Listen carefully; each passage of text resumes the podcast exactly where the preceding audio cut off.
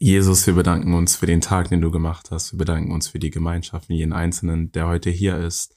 Wir ähm, bedanken uns dafür, dass wir die Gelegenheit haben, wieder zu kommen und über dein Wort zu sprechen und beten dafür, dass du uns nutzt und dass du Transformation geschehen lässt, wo Transformation gebraucht wird, dass du Reconciliation, Versöhnung geschehen lässt, wo das gebraucht wird und dass du auch Ermutigung geschehen lässt, wo das gebraucht wird. In deinem mächtigen Namen haben wir gebetet. Amen. Amen. Amen.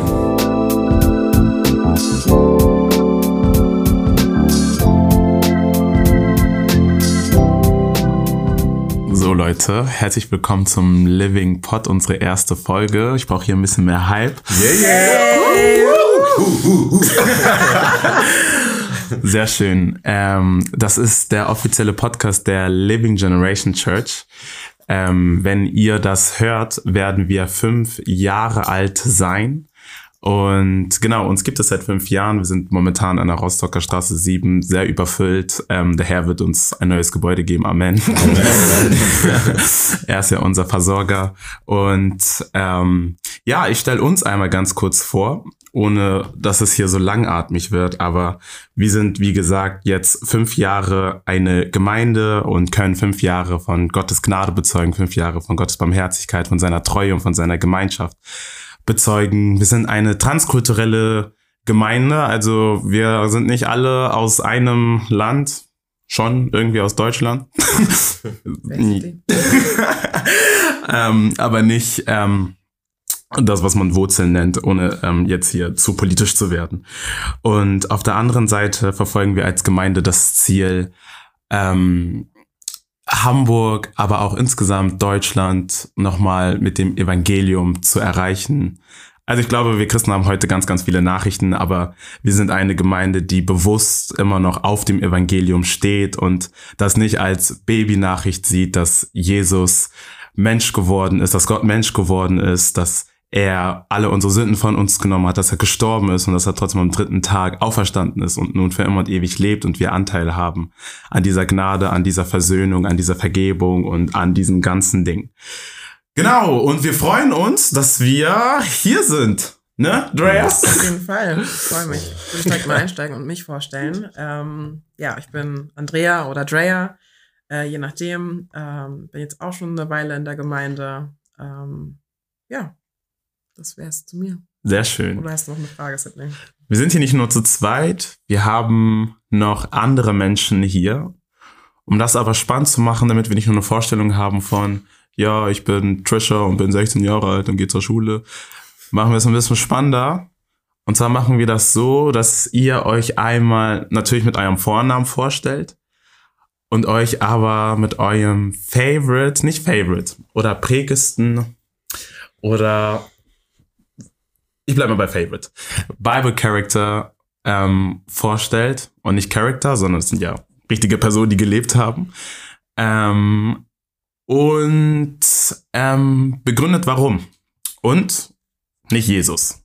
Das wäre unfair. Mhm. Dann möchte ich starten. Ich, starten. ich kann mal starten. ähm, ich bin der Casey. Die äh, einige mögen mich wahrscheinlich kennen oder auch nicht.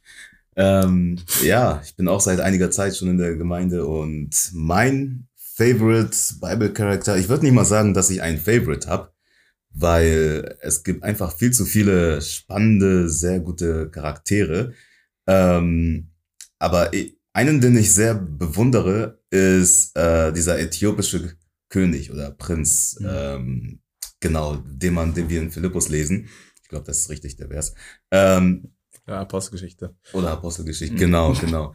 Und, und zwar befand er sich in seinem Wagen und hat halt die Schriftrollen gelesen und hat das Ganze nicht verstanden. Aber da war dann einer der Apostel, wo der Heilige Geist zu ihm gesprochen hat, dass er auf den Wagen zugehen soll. Mhm. Und äh, dann hat er ihm das alles erklärt. Und auf der Stelle wollte er sich dann auch direkt taufen lassen. So, und ich fand okay. das einfach bewundernswert, weil das hat gezeigt, dass ähm, dass er das wirklich verstehen wollte. Er hat sich mhm. damit befasst. Er hat jetzt nicht irgendwie gedacht, okay, das ist jetzt einer von vielen weiteren Schriftrollen, sondern hat sich wirklich Gedanken dazu gemacht. Und das sieht Gott. Und mhm. hat ihn dann auch dementsprechend jemanden geschickt, der ihm das erklärt, der ihm Antworten gibt auf seine Fragen, die er hat.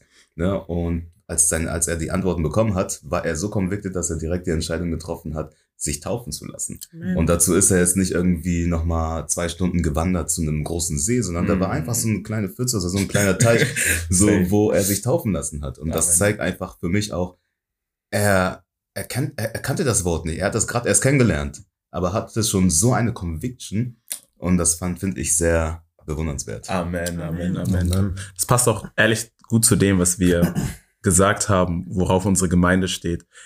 Der Kollege hat einfach nur das Evangelium gehört und war überzeugt und wollte sich taufen lassen. Amen. Amen. Amen. Ja, also ich würde sagen, ich mache mal weiter. Ich bin Derek, bin auch seit ähm, einem Jahr und ein paar Monaten in der LGC. Und ich war tatsächlich auch ähm, kurz überfordert bei der Frage, weil ähm, ja, Jesus ja immer der Favorite ist. Wir mögen es nicht Ähm, einfach. ja, aber ich habe ähm, dann kurz nachgedacht und bin tatsächlich auf ähm, ja, Petrus gekommen.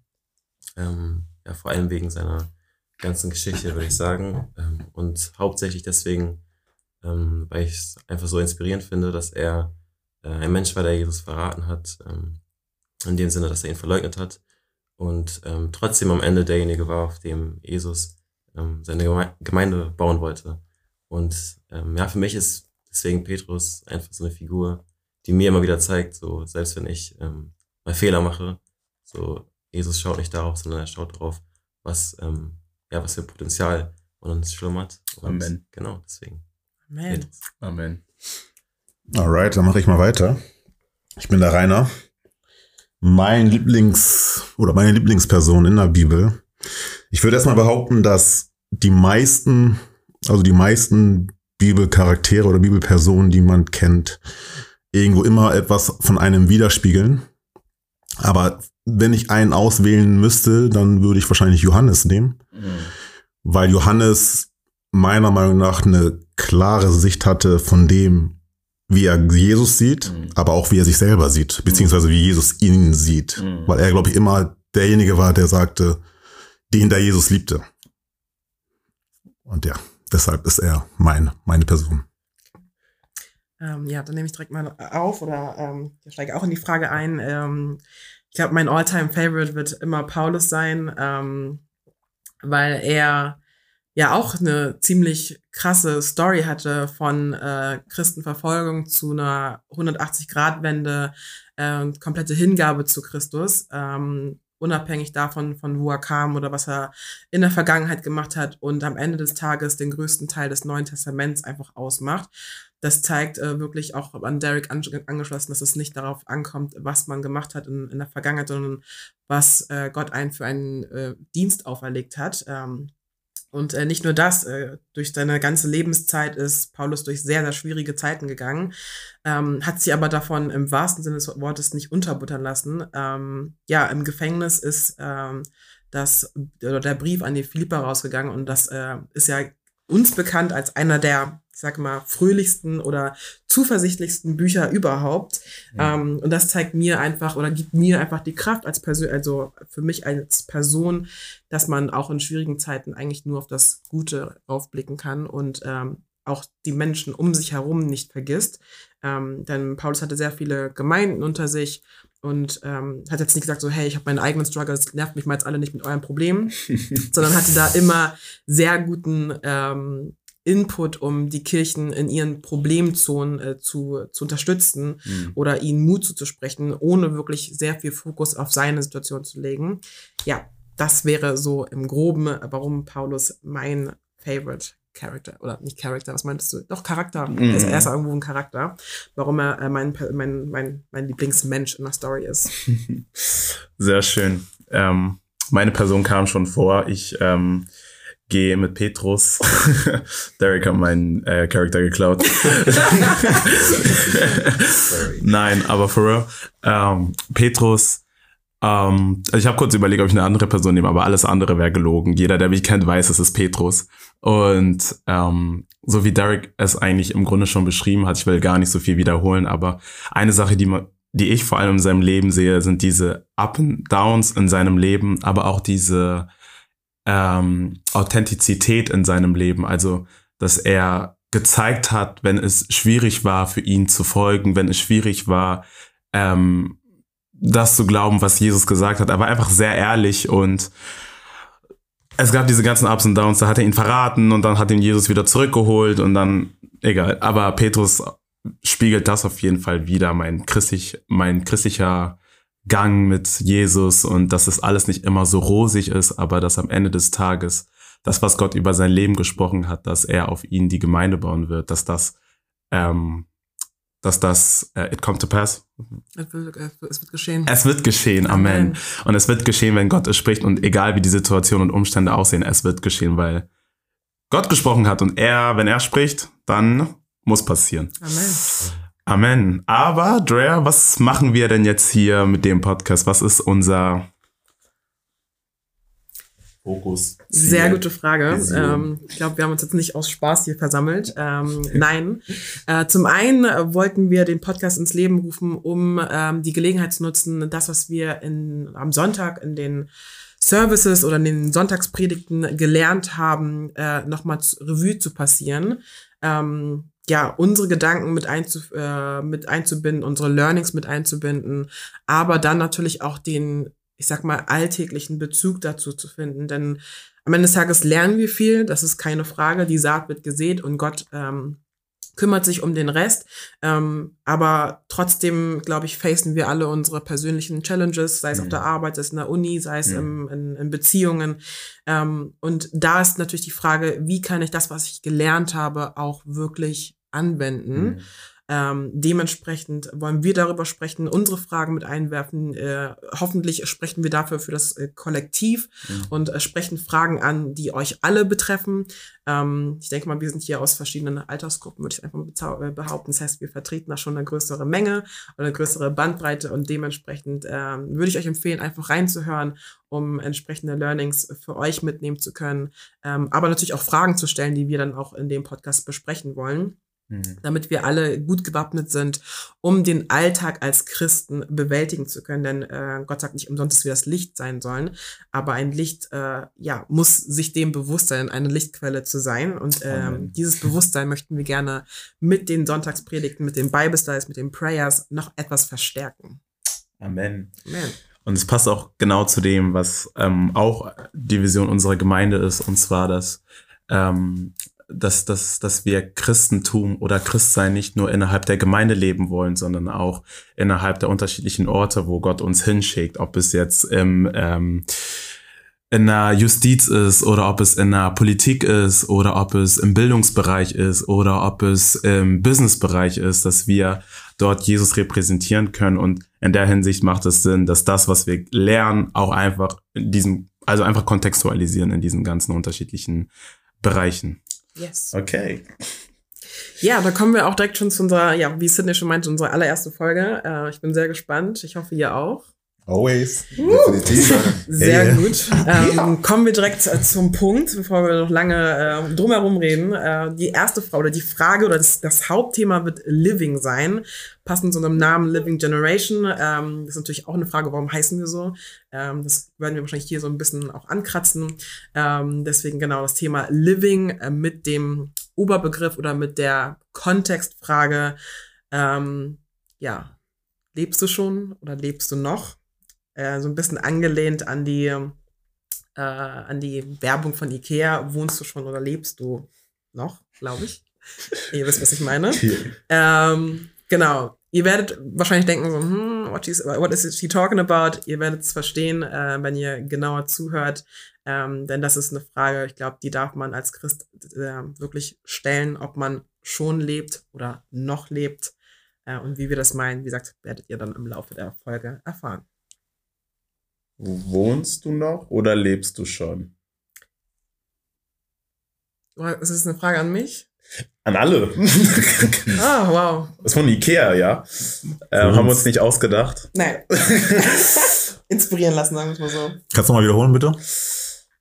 Wohnst du noch Mhm. oder lebst du schon? Also, marketingtechnisch ist das eine echt gute Strategie gewesen, ne? Mhm. So, weil ich, wenn ich bei Ikea bin, ich gehe da halt nur hin wegen meiner Wohnung. So, Mhm. und warum soll ich noch wohnen? Und also, wie soll ich sagen, das, dieser Satz besteht ja aus zwei Teilen. Das alte, das erste, wohnst du noch? Dieses, ja, bist noch da, so dieses, bist noch Mhm. nicht vorangekommen, so. Oder lebst du schon? Aber das Wohnen wurde in den ersten Teil gepackt und das Leben in äh, den zweiten Teil, like, komm, lass uns leben. Mhm. So, und damit verbinde ich psychologisch, äh, dass ich nicht nur einfach wohne und meine Wohnung einrichten möchte, sondern ich lebe Mhm. in meiner Wohnung. So, das Ja. heißt, ich sollte da auch das so einrichten, dass ich auch gut und entspannt, gemütlich leben kann. Also, so, so denke ich, das ist ein richtig genialer Satz. Mhm. Hat er gut gemacht. Haben die richtig gut gemacht.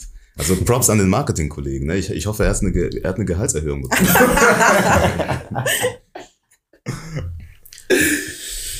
ja, sagen die anderen zu diesem Werbespruch. Also ich habe die Frage tatsächlich so aufgenommen, dass ich mich ähm, das direkt auf die Erde bezogen habe, dass ich Mhm. mich gefragt habe, wohne ich nur auf dieser Erde? Bin ich einfach nur ein Bewohner dieser Mhm. Erde? Oder lebe ich das Leben, was ich Mhm. ähm, ja, leben sollte? Und ich denke einfach, dass ähm, ja, jeder Mensch einen Sinn im Leben braucht. So jeder Philosoph fragt sich, was ist der Sinn des Lebens Mhm. unter anderem. Und auch jeder ja, Nicht-Philosoph fragt sich das früher oder später, im besten Falle. Ähm, was ist der Sinn des Lebens? Warum wohne ich auf dieser Erde? Und ich glaube, ähm, ja, wenn man diesen Sinn gefunden hat, ähm, der für mich unter anderem, ja, den, der Sinn ist, den Jesus für mich hat, ähm, dann lebt man auf der Erde und ist Amen. nicht nur Mhm. Bewohner. Mhm. So viel dazu. Hätte ich einen Button, hätte ich jetzt auf Applaus gedrückt. Das Wort zum Sonntag und Cut. Also bis zum nächsten Mal. Schaltet wieder. Ihr seid zu lieb. Ja, also das Einzige, was ich vielleicht noch ergänzen könnte, ist, Mhm. und was ich sehr interessant finde, ist, ähm, wie Casey auch schon angeschnitten hatte, dass am Anfang das Wohnen steht und dann zum Ende halt das Leben vorkommt. Und ich glaube, das Ziel, dann auch irgendwo in Kombination mit dem, was Derek gesagt hat, ist dann, dass das Leben praktisch irgendwo auch das Wohnen beeinflusst. Mhm. Ne? That's it. Guck mal, ich würde jetzt sagen, man lebt immer, Mhm. aber man wohnt nicht immer. Mhm. Würdet ihr dem zustimmen? Man lebt immer. Musst du weiter erklären. ja. Ja. Was ist denn Wohnen für dich? Ja. Okay. Wohnen, jetzt sehr, sehr eng gefasst, eine Wohnung haben. Mhm. Eine Wohnung haben, in seiner Wohnung sein, in seinem Haus sein, je nachdem. Und je nachdem, jedes Mal, wenn ich meine Wohnung verlasse, wohne ich nicht mehr. Aber ich lebe. Versteht ihr, was ich meine? Okay. Mhm. Ja, ich verstehe. Oder würdet ihr sagen, man wohnt auch immer? Meinst du, ähm, das Verlassen in Form von einfach nur mal zum Supermarkt gehen oder die Wohnung, die Wohnung kündigen komplett? Nee, auch, auch einkaufen Mhm. und Okay. zur, Zur Uni Bar gehen, gehen, zur Müll rausbringen. Mhm. Hm. Also ich tatsächlich sehe Wohnen manchmal auch äh, unabhängig vom Mhm. räumlichen Kontext, weil Mhm. man sagt ja auch manchmal, äh, ja, diese Person ist mein Zuhause Mhm. oder so. Also ich glaube, ähm, Wer sagt das? Naja, ich meine, zu Hause ist da, wo das Herz ist. Ne? Come on. Genau. Ja, oder? Aber guck mal, wenn ich zum Beispiel rausgehe, ich bin dann auf der Arbeit und jemand fragt mich, Andrea, wo lebst du? Dann Mhm. sage ich, ich wohne da und da. Mhm. Das heißt, ich bin ja, klar, ich bin jetzt in dem Moment nicht in meiner Wohnung wohnhaft, Mhm. aber ich habe ja einen Ort, an dem ich zurückkomme, um zu wohnen. Mhm. Deswegen, ich verstehe, ich glaube, worauf, ich glaube, ich verstehe, worauf du hinaus willst. Mhm. Ähm, aber niemand wird sagen, ich gehe jetzt nicht zur Arbeit und sage, ich bin homeless. So. Mhm. Ich habe ja immer noch eine Wohnung, zu der ich Mhm. zurückkehren kann. Deswegen würde ich, sagen, würde ich immer sagen, ich bin wohnhaft da und da. Vielleicht jetzt nicht aktiv, aber im passiven Sinne. Mhm. Ja. Ich glaube, was Ikea, also Ikea, also wenn ich das so beschreiben würde, wie Ikea das vielleicht meint oder interpretiert mit diesem Wohnst du noch oder lebst du schon, dann wirkt das Leben übergeordnet. Dann ist das Wohnen irgendwie auf einer Ebene, aber Leben ist nochmal auf einer höheren Ebene. Mhm. Und dass wir mehr danach trachten sollten, nicht nur zu wohnen, Mhm. sondern auch zu leben. Ja. Würdet ihr sagen, dass alle Menschen schon leben? Nein, auf Nein. keinen Fall. Auf Nope. keinen Fall. Warum nicht? Also, warum nicht?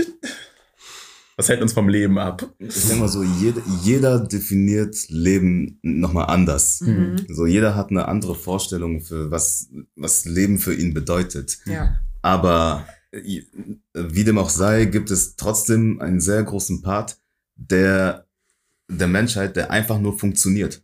Mhm. So, und jetzt einfach nur den Tag, also Tag für Tag hineinlebt und funktioniert und nur das Nötigste tut. Hm. Aber dieses Leben, wie ich es mir vorstelle, Hm. das passiert noch nicht so richtig Mhm.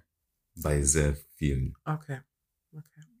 Ja, und da würde ich, glaube ich, auch sagen, dass das Problem halt auch irgendwo ist, dass wir alle das Leben anders definieren. Mhm. Obwohl es eigentlich oder es müsste eigentlich eine objektive Meinung zum Leben geben. Und dann müssen, also ein Standard quasi. Genau, es müsste Okay. eigentlich einen Standard geben. Mhm. Vielleicht natürlich gibt es irgendwelche ge- gewissen Nuancen, wo Mhm. das immer bei dem einen oder anderen irgendwie unterscheidet. Mhm. Aber im Großen und Ganzen müsste das Leben für alle eigentlich irgendwo gleich aussehen. Wenn wir über wirklich Leben sprechen. Mhm. Und wenn wir das, ne, wir sind ja ne, Living Pot, Mhm. wir sind sehr biblisch, oder das Fundament ist ja die Bibel. Mhm. Und Gott sagt uns ja, dass er praktisch das Leben ist oder er uns das Leben einfließt. Mhm. Das heißt, da haben wir ja irgendwo schon unser Standard. Mhm. Wie es dann genau aussieht, da müssten wir vielleicht nochmal drüber reden. Mhm. Wir haben heute noch sehr viel Zeit. Ja, ich merke schon. Sehr gut. Wir haben noch sehr viel Zeit. Aber nein. Ähm, wie du schon gesagt hast, wir sind ein biblischer Podcast und den Anspruch haben wir auch. Mhm. Und ähm, eine Sache, die ich interessant fand, die Derek gesagt hat, ist, dass jeder sich eigentlich Gedanken über das Leben macht. Aber das Interessante in unserer Gesellschaft, und ich weiß nicht, ob es nur im Westen ist, aber irgendwie spricht man nicht darüber. Also Leben ist so etwas, ähm, was irgendwie jeden betrifft in dieser Gesellschaft. Mhm. Ähm, logisch, wenn man tot ist, dann kann man nicht mehr an der Diskussion teilhaben. Aber ähm, Leben und dann aber auch der Tod, der natürlich unmittelbar dazugehört. Aber irgendwie haben wir es in unserer Gesellschaft geschafft, eine Kultur zu schaffen, in dem wir über solche Dinge gar nicht reden, obwohl das der Tod zum Beispiel eine Sache ist, die wir alle sicher, sicher, sicher und nochmals sicher durchgehen. Also nicht jeder wird ähm, unbedingt Chef werden, nicht jeder wird unbedingt krank werden, nicht jeder wird unbedingt keine Ahnung was. Aber der Tod ist einfach sicher wie keine Ahnung was. Also das ist das Wie sicherste, das, was wie das Amen in der Kirche. Ne? wie das Haus in der Kirche. Gute Überleitung. Aber wenn wir ähm, in der Bibel schauen, fangen wir an und wir sehen, ähm, also wenn wir uns die ersten, äh, ersten, ersten Seiten anschauen, dann wird aus meiner Sicht auch sehr, sehr, sehr, sehr, sehr viel schon über Leben gesprochen. Und ähm, ich habe ja die Theorie, dass ähm, im Garten Eden, also uns wurde das, glaube ich, ganz oft so als eine net- nette Story beigebracht. Es ist alles ganz nett mit Adam und Eva und dann vom Apfel gegessen und dann sind alle weg und so. Aber wir vergessen, glaube ich, manchmal, wie viel tiefer einfach in dieser Schöpfungsgeschichte ist, in diesen ersten drei bis vier Kapiteln in der Bibel. Mhm. Und deshalb möchte ich euch einfach mal fragen, wie seht ihr Leben diskutiert im Garten Eden, also in diesen drei bis vier Kapiteln? Meiner Meinung nach dreht sich das da nur um Leben und Tod. Mhm. Und so steigen wir einfach in die Gesch- Geschichte ein, in die Schöpfungsgeschichte, einfach das, was Gott wichtig ist, einfach das von Anfang an. Aber ja, Ich würde direkt sagen, also man sitzt, also näher an Gott hätte man in dem Moment gar nicht sein können. Äh, es fängt ja damit an, dass Gott äh, Adam aus Staub formt und ihm dann quasi den Odem des Lebens einhaucht. Das Amen. ist ja schon, ja, ich sag mal, das Grundkonzept, das wir als Mensch bekommen haben, dass wir durch das, äh, ja, durch den, wie nennt man das, durch den Atem Gottes überhaupt sustained, ähm, äh, ja, aufrechterhalten Mhm. werden. Ähm, und diese Quelle ist an dieser Quelle zu weilen oder mit der Quelle zu, ähm, ich sag mal, chillen. ähm, die Bibel sagt ja, dass äh, Adam und ähm, Adam und Gott ja durch den Garten ge gemeinsam gelaufen sind, in Mhm. der Morgen früh äh, ähm, zusammen spazieren gegangen sind. Also das ist, glaube ich, das, der Inbegriff des Lebens. Also ich glaube, ein höheres Level des Lebens hätte oder gibt es in der Form einfach nicht zu wissen. Ähm, ja, ich denke mal, wenn wenn ich so ein bisschen ähm, bildlich darstellen würde, ist es genau wie äh, wenn ein Taucher mit seiner äh, Sauerstoffflasche quasi ins Meer Mhm. geht. ähm, näher an seiner lebenserhaltenden Ressource kann er gar nicht mehr sein. Mhm. Und wenn die abfällt, ähm, ja, ist der Tod nicht weit entfernt. That's right. Dementsprechend, ähm, ja, ist natürlich klar, dass natürlich durch die Trennung zu Gott der Mensch ähm, ja spirituell auf jeden Fall gestorben ist ähm, und dementsprechend ja der Cut schon sehr essentiell und tragisch für den Mhm. Mensch war oder ist. Ja, ähm, ich, ich, ich finde voll interessant, das, was du meintest mit, dass Gott einfach die Quelle ist für unser Leben. Mhm. Dass wenn er seinen Atem nicht eingehaucht hätte, dass Adam praktisch, also das hast du so nicht gesagt, aber eine leere Hülle wäre. Ja, Mhm. Auch anknüpfend ähm, an den Odem des Lebens Mhm. finde ich äh, ja auch sehr interessant, wie Gott uns ähm, Menschen schafft. Und zwar als sein Ebenbild. Und ähm, das finde ich sehr bemerkenswert, auch ähm, wenn man das mit den Tieren vergleicht. Ähm, da hat Gott ja nicht gesagt, ähm, ja, lasst uns die Tiere schaffen als unser Ebenbild, Mhm. ähm, sondern nur bei den Menschen. Und ich wage es auch mal zu behaupten, dass ähm, ja, wir Menschen uns äh, dort auch von den Tieren nochmal unterscheiden, indem wir halt ähm, ja, über äh, so Fragen des Lebens so nachdenken, wie wir jetzt gerade hier sitzen. Mhm. Ähm, sowas würden Tiere jetzt ähm, wahrscheinlich nicht machen.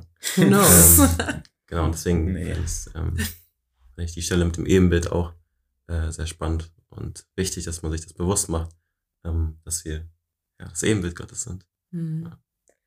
Ja, ich finde, Amen. ähm, der Garten Eden oder die Begingungs Be äh, Be Entstehungsgeschichte dreht sich halt komplett nur ums Leben. Mhm. Ne, weil da wird alles geschaffen. Aus etwas Leerem wird Leben erschaffen. Amen. Mhm. So, ne? Ähm, und auch im Garten Eden. Ich meine, was das Interessante ist ja, da, da steht sogar ein Baum des Lebens in der Mitte. Mhm. Ne?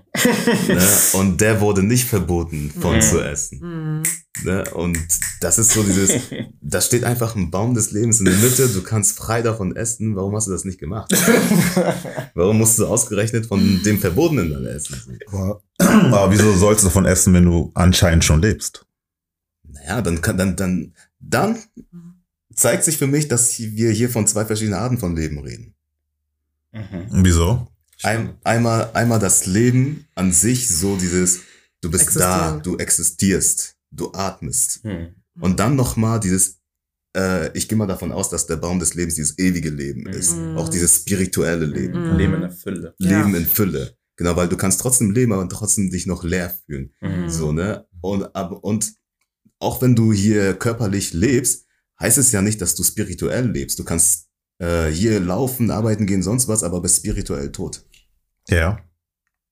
Das Aber ich würde jetzt behaupten, dass Adam genau das hatte. Mhm. Er hatte diese Fülle vom Leben. Deshalb musste er auch nicht vom Baum des Lebens essen. Und als er die dann verloren hat, mit dem Baum der Erkenntnis, dann war die Gefahr halt, okay, er sollte jetzt nicht nochmal vom Baum des Lebens essen. Mhm. Ich bin sogar der Meinung, dass er noch gar nicht vom Baum des Lebens gegessen hat. Ja, ja, hat er auch nicht. Genau. Aber es, ich behaupte, er musste das nicht. Nein, Mhm. ich jetzt auch gesagt. Er musste das nicht. Ich weil weiß weil er halt schon die Fülle des Lebens hatte. Vorher, also bevor der Sünde. Weil der Geist von Gott war ja schon durch den Atem in Adam. Mhm. Interesting. Und Gott sagt ja, dass wir durch die Sünde spirituell tot geworden sind. Das heißt, es muss ja ein, es muss ja gelebt, also es muss ja dann die spirituelle, spirituelle Leben muss stattgefunden haben. Das kann man ja nicht von etwas sterben, was nicht gar nicht da war. Mhm, mhm, So, und mhm. die sagen ja auch, der Heilige Geist wird ja auch im hebräischen Ruach genannt, was ja auch Odem heißt. Mhm. Dementsprechend würde ich schon behaupten, dass das spirituelle Leben dort stattgefunden hat. Vielleicht jetzt nicht in dem Kontext des ewigen Lebens. Das wäre jetzt, wie gesagt, das ist jetzt nur ähm, meine Theorie, dass das mehr darum ging, dass es, dass es ähm, um das ewige Leben ging an, bei dem Baum des Lebens und aber das spirituelle Leben da stattgefunden hatte und dann Mhm. durch den Mhm. durch den Fall quasi beendet worden ist. Aber Mhm. you can prove me wrong. Ja, man sieht ja auch eine interessante Entwicklung, ähm, dass nachdem ähm, Adam und Eva vom Baum der Erkenntnis essen, dass Gott Cherubin, also diese Engelsgestalten, vor dem Baum des Lebens positioniert, Ja. dann, weil Also ich interpretiere das so, weil Adam und Eva hätten dann noch cheaten können. Ja. Nachdem der Tod gekommen ist, hätten sie dann noch, noch mal, noch mal schnell zum Baum des Lebens gehen. Als rückgängig machen. Ich denke ich denk sogar nicht mal, Mhm. äh, nicht mal als Cheaten, Mhm. sondern dann, dann wäre der Plan nicht aufgegangen, wie Gott uns haben wollte. Ja.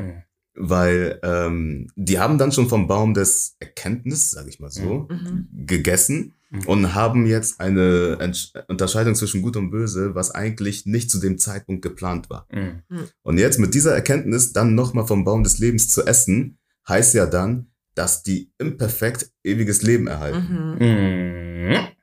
That's right. Ist, und ich bin der Meinung, das war nicht Gottes Plan. Mhm. Deswegen hat er da den Engel davor gesetzt, um das zu verhindern, Mhm. damit Jesus nochmal kommen kann, um den Menschen reinzuwaschen. Ja. Deswegen taufen wir uns ja auch. Ja. Mhm. Damit wir dann reingewaschen von Schuld und Sünde Mhm. dieses ewige Leben dann perfekt erhalten können. Amen. Amen.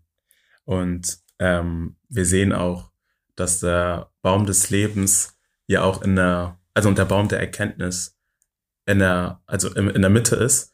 Und ich glaube, wir dürfen das auch so einfach interpretieren, weil man kann sich die Frage stellen, so Gott sagt, ist nicht davon. Und dann ist dieser Baum so literally in der Mitte. Mhm. Und die Frage ist, warum soll ich nicht davon essen? Aber ich glaube, dass wir verstehen dürfen, dass ähm, diese beiden Dinge, der, der Baum der Erkenntnis, der irgendwie den Tod gebracht hat und aber Baum des Lebens, was Leben bringt, dass es nicht nur in der Mitte ist, sondern dass es auch das Zentrum ist einfach von Gottes Schöpfung und das Zentrum ist von, von, von uns selbst, von unserer Gesellschaft eigentlich. Also im Grunde das, was ich gesagt habe, dass, dass wir das auch ähm, wortwörtlich nehmen dürfen, aber auch darüber hinaus symbolisch ähm, ähm, verstehen dürfen. Aber ja, ich habe mir gerade die Frage gestellt und mich würde mal interessieren, was eure Meinung ist. Adam und Eva wurden dann geschaffen, wie gesagt, Adam ähm, mit dem Odem aus Staub und Eva ähm, aus der Rippe ähm, Adams. Und dann kommt Gott und sagt zu denen, ihr dürft von allem essen und von allen Bäumen essen, außer vom Baum der Erkenntnis, sonst werdet ihr sterben. Ich habe mir gerade die Frage gestellt, wenn ich Adam und Eva bin. Ich wurde gerade erschaffen, ich habe Leben in Überfluss und dann sagt Gott, sonst werdet ihr sterben. was, äh, wie, wie, also wussten die überhaupt, was das bedeutet? Wisst ihr, was ich meine? Mhm. Die, die wussten die, was sterben bedeutet? Ich weiß nicht, was sind eure Gedanken dazu? Ich denke mal, dass das Sterben schon, also dass das Sterben wortwörtlich, ich weiß nicht, wie Gott, ob, ob Gott wirklich das Wort sterbe, wahrscheinlich eher nicht, aber ähm, dass da schon deutlich gemacht wurde, dass da eine Trennung stattfinden wird. Mhm. Die Trennung vom Leben und vom Tod oder die Trennung vom Gott, was ja basically Sterben ist. Mhm. Ähm, ich denke mal, die Begrifflichkeit war ihnen schon bewusst, nur die tatsächliche Konsequenz Mhm. dass die quasi durch dieses ganze Leiden von Garten Eden transferiert werden auf die Erde oder, äh, sag ich mal, außerhalb des, äh, des Garten Edens leben müssen. Ähm, ich glaube, dass das Ausmaß, dass wir Generation nach Generation immer noch in dieser Sünde leben, Mhm. durch den Fall, ich glaube, das war denen in dem Moment nicht bewusst. Deswegen, ähm, vielleicht dachten sie so, okay, vielleicht haben wir dann ein, zwei Wochen Beef mit Gott und so und dann vertragen wir uns wieder in all good. Ähm, ich glaube, das war denen nicht klar, dass die, ja, dass wir jetzt noch mit der, mit der Sünde strugglen würden. Das wäre so meine Vermutung. Mhm. Ich frage mich so, ähm, gibt es denn eine größere Konsequenz außer, äh, abgesehen von Sterben? Mhm. Eine größere? Konsequenz außer Sterben? Basically nothing, oder? Sterben. Ja, so, und also um nochmal zurückzurudern, ich denke schon, dass die wussten, was Sterben ist, Mhm. das, was der Ausmaß davon ist. Mhm. Ähm, das ist ja genauso wie, ähm, ja, ich denke, ich, ich denke, ich denk mal, Gott hat denen schon äh, gewisse Weisheiten mitgegeben Mhm. und auch Mhm. Wissen mitgegeben. Sonst hätte Ad- Adam ja auch nicht die ganzen Tiere benennen können. Mhm. Nach, Mhm. An welchem Maßstab macht er das fest? Mhm. Mhm. Ne, deswegen ähm, denke ich, dass ein gewisses Wissen da schon vorhanden ist. So. Ich denke, ich denke, ähm, die waren sich schon den Ausmaß, Ausmaß bewusst, aber das ist ja wie in unserem echten Leben. Ne? Mhm. Dieses, das, was du nicht machen sollst, genau das ist dann meistens auch am präsentesten Mhm. vor deinen Augen. Mhm. Ne? Ähm, du sollst dir nicht irgendwelche schmuddeligen Bilder, Videos angucken, aber wenn du ins Internet gehst und keinen Adblocker hast, genau das kommt dann Mhm. im meisten Fall. So, das ist halt so der Vergleich, den ich halt mache. So, ne? Mhm. Und dann kommt halt noch dazu der, den Einfluss durch den, durch die Schlange. Mhm. Ne? So, so wurden die halt verleitet, ne? Aber um die Frage zu beantworten, ich denke schon, dass die sich bewusst waren, Mhm. so was die Konsequenz ist. Ich glaube, vielleicht, vielleicht waren die sich nicht bewusst, dass die trotzdem körperlich noch weiterleben werden und leiden werden. Mhm. Vielleicht war es einfach dieses Sterben, ich bin weg und fertig. Mhm. Ich glaube, das ist auch das Interessante, Mhm. dass ähm, das ist genauso wie bei uns Menschen ist. Also, dass man so eine grobe Vorstellung hat, was jetzt passiert, aber wenn es dann tatsächlich passiert, ähm, dann hat man das vielleicht doch nicht so sehr geahnt oder so sehr ähm, eingeschätzt. Und das Interessante ist, was Gott mit Tod meint. Weil in dem Moment, als die vom Apfel gegessen haben, sind die ja nicht umgefallen und checkt ihr? Mhm. Und deshalb zur Frage, was meint Gott mit Tod? Was, was, was, wie definiert er Tod und in, inwiefern wurde auch in dieser Schöpfungsgeschichte dann auch der Tod sichtbar? Also, ähm, ich finde es witzig, wie du das sagst, ähm, dass sie nicht umgefallen sind, weil ganz viele ähm, Gegner, würde ich mal sagen, von ähm, Schöpfungsgeschichte würden genau das benutzen, Hm. ähm, um Gott als Lügner darzustellen. Mhm. Dass, ähm, Hey. dass Leute dann sagen, äh, Jesus. das, ähm, also habe ich schon ein paar Mal gehört, dass Leute dann gesagt haben, ähm, ja, Gott ist der Lügner, ähm, die sind gar nicht gestorben, obwohl er meinte, das bringt der, äh, den Tod. Hm. Ähm, aber ich habe das so aufgefasst, dass, ähm, ja, dass die Denkweise zu kurz ist und für mich der Tod viel mehr bedeutet als einfach nur den Atem Hm. äh, verlieren, vor allem in dem Kontext, ähm, von dem wir hier sprechen, mit Adam und Eva. Hm. Ähm, da denke ich, dass ähm, Gott mit dem Tod meinte, dass ähm, ja, ähm, sie irgendwann sterben werden, dass Hm. ähm, ja, sie altern werden, dass auch die Sünde mit in ihr Leben kommt Mhm. und ja, sie irgendwann vergehen werden. Also ich denke, dass bevor sie von der Frucht gegessen haben, hätten sie unendlich lang gelebt. Hm. Aber danach haben sie ja begrenzt gelebt. Und Mhm. das, ähm, würde ich sagen, war das, was Gott mit ähm, dem kommenden Tod meint. Hm. Hm, Ja. Ein Gedanke, den ich gerade habe, ist, ob man den Tod, also das, das Ende der Lebenszeit, die dann gekommen ist, wirklich als ähm, Konsequenz sieht, was Gott in dem Moment mit dem Tod wirklich gemeint hat, oder als etwas, was Gott im Nachhinein ähm, aufgesetzt hat, um weitere Sachen zu verhindern. Hm. Weil wenn ich in Genesis, also 1. Mose. Moses 6, Vers 3 lese, da steht auf Englisch, My spirit shall not strive with man forever, for Mhm. he is indeed flesh. Hm. Yet his days shall be 120 years. Mhm. So, und das ist, ich, ich verstehe darunter so dieses, die sind gestorben.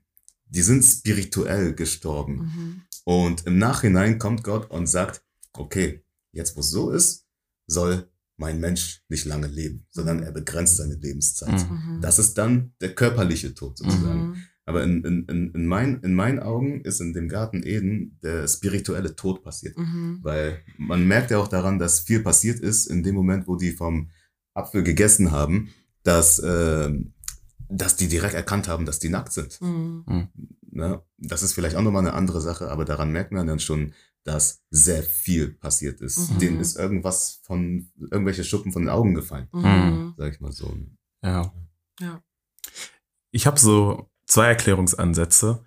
Ich, ähm, also zum einen, ähm, wie ich schon mal gesagt hatte, sieht man das, nachdem Gott alles erschaffen hat, dass er sagt, es war gut.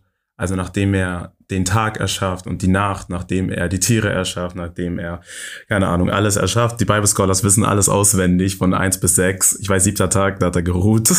Und, ähm, und das Problem beim Baum der Erkenntnis war nicht, dass Adam und Eva das Gute nicht kennen sollten. Sie kannten das Gute schon. Gott hat ihnen schon das Gute gezeigt. Alles war gut. Sie waren gut. Mhm. Aber Gott wollte vielmehr nicht, dass sie das Böse kennenlernen. Mhm. Und das ist Gottes Plan für uns und unserem Leben, denn wir definieren Gott als gut, er ist gut, er hat gute Pläne für uns. Aber das Böse, was wir auch in unserer Gesellschaft oder seit dem Sündenfall erfahren, das war nicht sein Plan, dass wir das erfahren. Und ich glaube, wir dürfen darüber hinausgehen und Tod nicht nur als das physische ähm, bezeichnen, sondern dass wir Tod als Trennung von Gott sehen dürfen. Denn es gibt eine Sache, die interessant ist. Es steht geschrieben, ähm, sie, also und, und ihr werdet sterben, wenn ihr davon esst und so weiter und so fort. Aber eine Sache, die sehr interessant ist, die Reaktion ist, dass das Erste, was sie bemerkt haben, ist ihre Nacktheit. Das heißt, bevor sie vom Baum der Erkenntnis gegessen haben, standen sie nackt vor Gott und das war aber kein Problem. Und ich glaube, diese Nacktheit dürfen wir auch einfach als Intimität, als keine Trennung sehen, als einfach, ich bin mit Gott, er kennt mich, er kennt jede einzelne Narbe, er kennt jede, bei Dan gab es noch keine Narben. Wer weiß, vielleicht an einem Zweig geschnitten. Aber Adam hatte ja spätestens eine Narbe durch die Rippe. Durch die Rippmänner. Vielleicht, vielleicht. ist deep.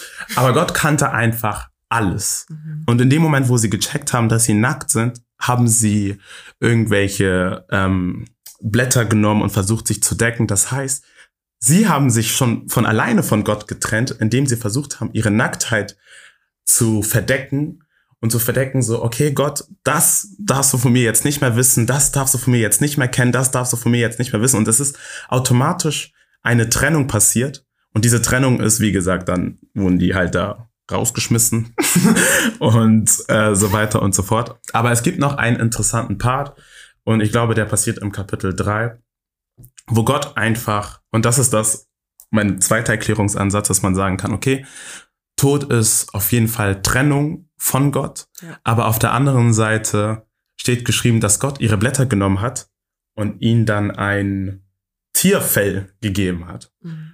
Und auf der anderen Seite können wir einfach schon da sprechen, im Grunde das, was mit Jesus sichtbar wird, Gottes Gnade im Grunde.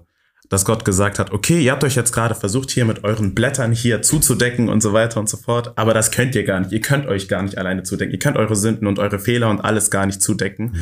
Deshalb lasst mich ein Tier nehmen, Schlachtopfer, wahrscheinlich war es ein Lamm, das steht da leider nicht geschrieben, aber ist safe. Spaß. Okay. Und, und dann wurden sie zugedeckt. Also deshalb ist mein zweiter Erklärungsansatz, warum sie nicht tot umgefallen ist, dass Gott einfach schon dort gnädig war, dass er Mhm. schon da gesagt hat, okay, du sollst sterben, aber ich, we, we compromise. Mhm. Checkt ihr? Ich, ich begrenze die Lebensjahre, aber dadurch ist meine Gnade immer noch mit euch und für euch, weil das auch einfach seine Natur ist. Er kann ja seine eigene Natur nicht ähm, verneinen. Ja.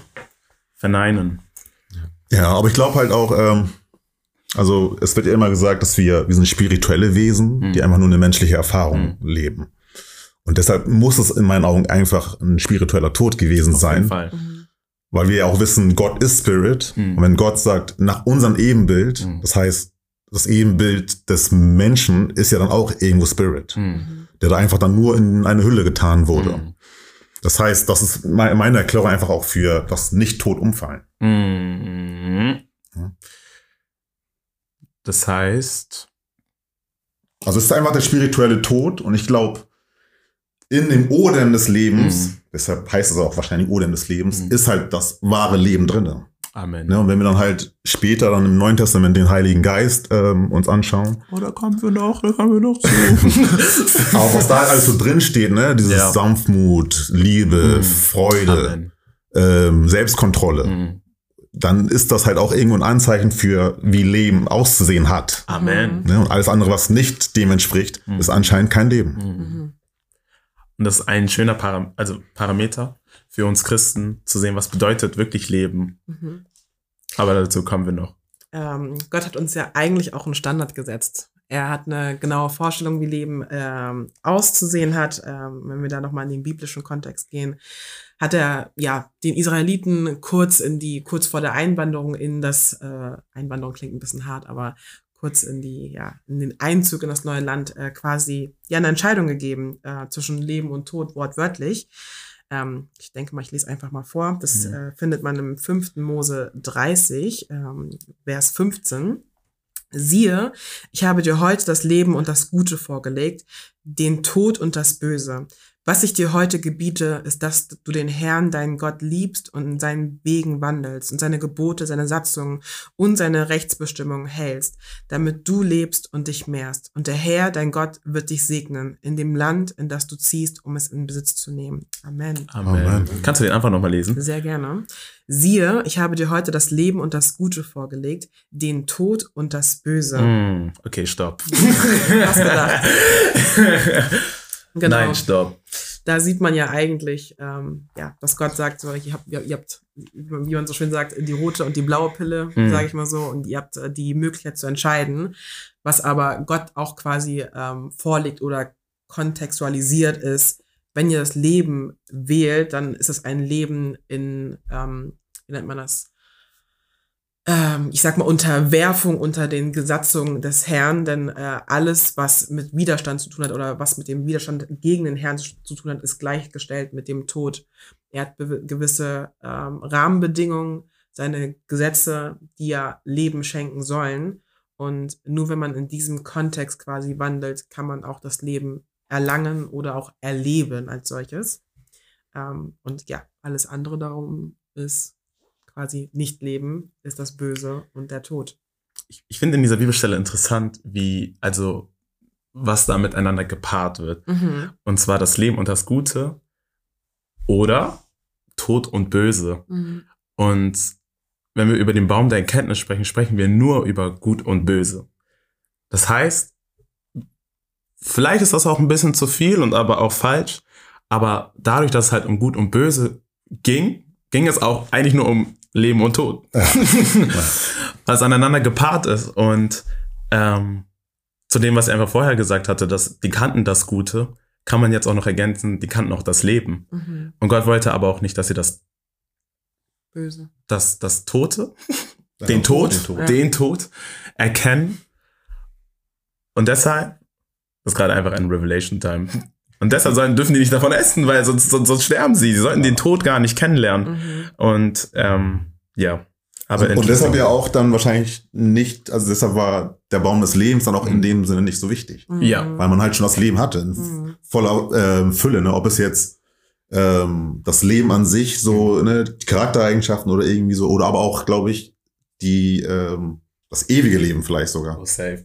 Und was, was, was würdet ihr sagen jetzt, nach, nachdem die jetzt rausgeschmissen wurden und während wir uns so das Alte Testament anschauen, inwiefern wird dieser Struggle deutlich, dieser Leben- und Tod-Struggle die ganze Zeit?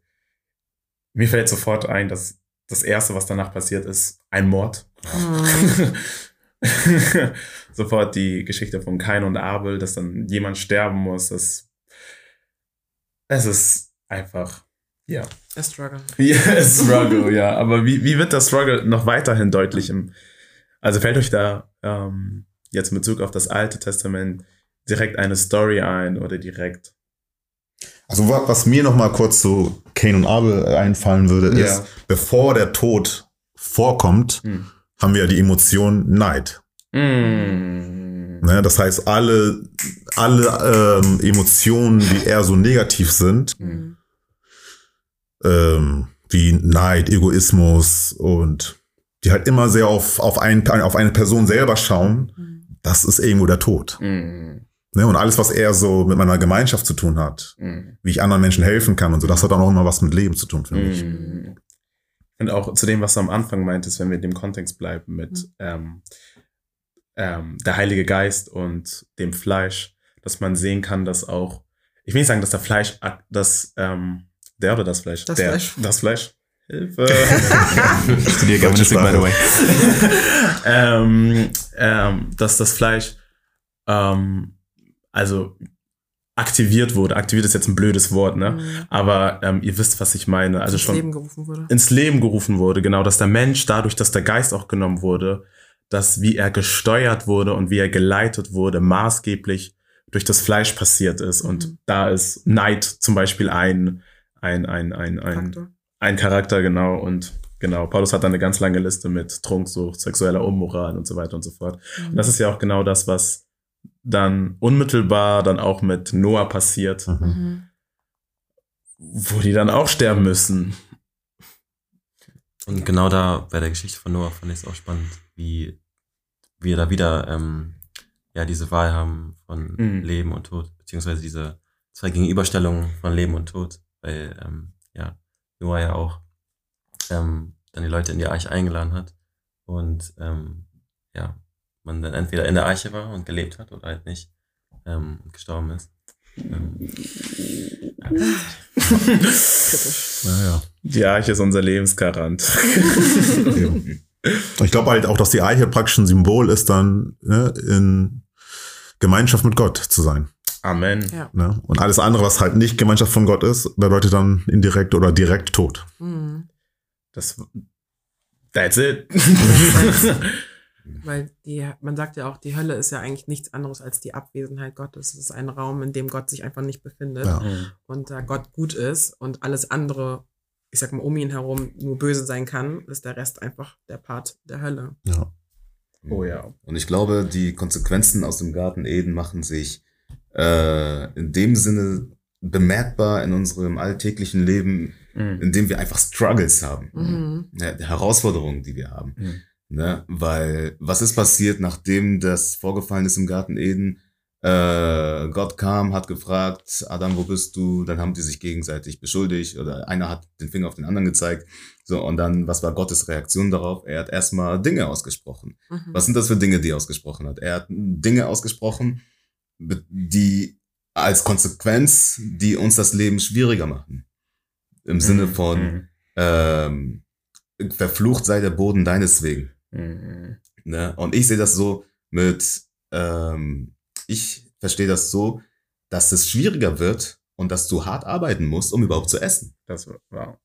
Ne? Weil ich stelle mir das so vor, davor konntest einfach die Frucht pflücken, so äh, Gemüse ist einfach so gewachsen, du musstest nicht viel machen, Neben du musst Löwen vielleicht schlafen. ein bisschen machen.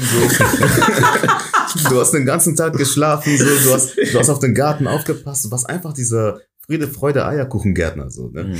Und aber jetzt musst du hart arbeiten, um Mhm. überhaupt was zu essen. Mhm. Du hast Schmerzen, wenn du ein Kind gebärst. Mhm. So, ne, das sind all, alles so Bereiche im Leben, die nicht äh, nach Plan sind, Mhm. sage ich mal so. Und dazu kommt dann auch noch dieser, dieses Battlefield of the Mind, Mhm. ähm, dieser Kampf, der in unserem Verstand vorgeht die Mhm. ganze Zeit. Weil natürlich haben wir dann auch noch einen Feind, einen Satan, Ja. der das Einzige, was er machen kann, ist immer noch genau das gleiche wie im Garten Eden, uns Mhm. Sachen zu flüstern. Mhm. Er hat jetzt keine Macht, um uns irgendwie körperlich anzugreifen oder äh, uns äh, Dinge anzutun, ne? aber er flüstert uns Dinge Mhm. zu. Mhm. Und das sind dann so Gedanken oder Stimmen, die wir im Kopf haben. Wenn wir darauf nicht achten, dann ähm, äh, verläuft sich unser Leben in eine komplett andere Richtung. Mhm. Deswegen steht ja an einer anderen Bibelstelle ja auch, achtet auf eure Gedanken, Mhm. denn sie bestimmen über Leben und Tod. That's right. Come on. Ne? Weil genau das ist der einzige Ort, wo Einfluss stattfindet. Mhm. So, und deswegen für mich, was ich aus, diesen, aus dieser Story mit Garten Eden rausnehme, ist einfach, äh, ich muss hart arbeiten, Mhm. um überhaupt was zu essen. Ne? Und jeden Tag kämpfe ich einen Kampf gegen meine eigenen Gedanken. Mhm. ich finde, ich glaube, ich habe eine gute Erkenntnis, also durch da- das, was du gesagt hast. Also für mich heißt es eigentlich, wenn ich versuche, mein eigenes Leben in die Hand zu nehmen, ist das gleichgestellt mit Struggle. Weil Ja. Ja. warum haben sie vom Baum der Erkenntnis äh, oder essen wollen, weil sie genauso gut oder genauso schlau wie Gott werden wollten? Warum? Wenn ich jemanden habe, der mir mein Leben also vorgibt oder der mir hilft, mein Leben zu leben, warum versuche ich jetzt zu sagen, ich will jetzt genauso schlau werden wie, wie er? Es ist genau wie wir als Kinder gesagt haben, wir wollen unbedingt erwachsen werden. Wir kennen den Struggle als Erwachsene gar nicht. Und äh, jetzt sind wir drin und denken so, oh, wäre ich doch Kind geblieben, dann würde man mich durch den Buggy durch die Gegend fahren, life would be good. ähm, und das zeigt also, jedes Mal, wenn ein Mensch sagt, okay, ich nehme äh, das, äh, bestimmte Dinge selbst in die Hand, sind sie eigentlich entweder zum Sch- Scheitern verurte- verurteilt, ich glaube, das kann man zu 100% sagen, oder der Weg, um dahin zu kommen, ist um tausendmal schwieriger, als wenn man sich wirklich vom Geist, ich sag mal, tragen lässt, der ähm, die erst, erstens die Arbeit erleichtert, weil Jesus sagt ja auch, mein, äh, meine Last ist leicht Mhm. ähm, und die eigene Last ist schwierig. Aber wir Menschen sind, glaube ich, nicht schlau, sorry, nicht äh, oder stur genug, um zu sagen, na, I'm doing it myself. Und äh, kommen dann immer oder stoßen dann immer wieder an unsere Grenzen, um dann wieder an dem Thron des Herrn zu landen und sagen, Mhm, ähm, ja. hilf mir dann doch lieber. Ich glaube, an, anschließend dazu, was es auch schwierig macht, ist diese Unabhängigkeit Ja. von Gott. Mhm. So, weil Mhm. ähm, wir, wir, wir Menschen, wir wissen nicht alles. No. Wir wissen nicht jede Konsequenz. Wir kennen nicht die verschiedenen Wege, die irgendwo hinführen. Das ist auch okay. Und das ist auch okay. Das, Das müssen wir checken. Ja, das ist auch okay. Ich habe auch sehr lange gebraucht, um das zu verstehen, dass ich Ja. nicht alles wissen muss. Mhm. Oder dass ich jetzt nicht unbedingt wissen muss, was ich morgen tue. Mhm. Ne? Aber was ich, was ich wissen muss, ist, dass es jemanden gibt, der es weiß. Mhm. Amen. Und an den muss ich mich halt ähm, ähm, orientieren. Mhm. Ne? Ich stelle mir so vor, wenn ich zum Beispiel, wenn ich eine, wenn ich, wenn ich eine Puppe habe, ne? mal angenommen, ich habe eine Tochter, ich kaufe ihr eine Puppe und Mhm. die Puppe geht kaputt. Äh, Ich kann natürlich versuchen, das selbst zu flicken, ne? Mhm. aber die sieht am Ende wahrscheinlich schlimmer aus als davor. Mhm. Mhm. Was mache ich am besten Fall? Ich gehe zu demjenigen, der es hergestellt hat.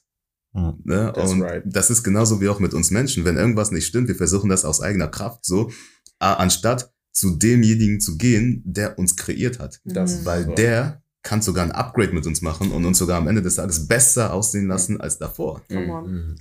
Amen. Amen.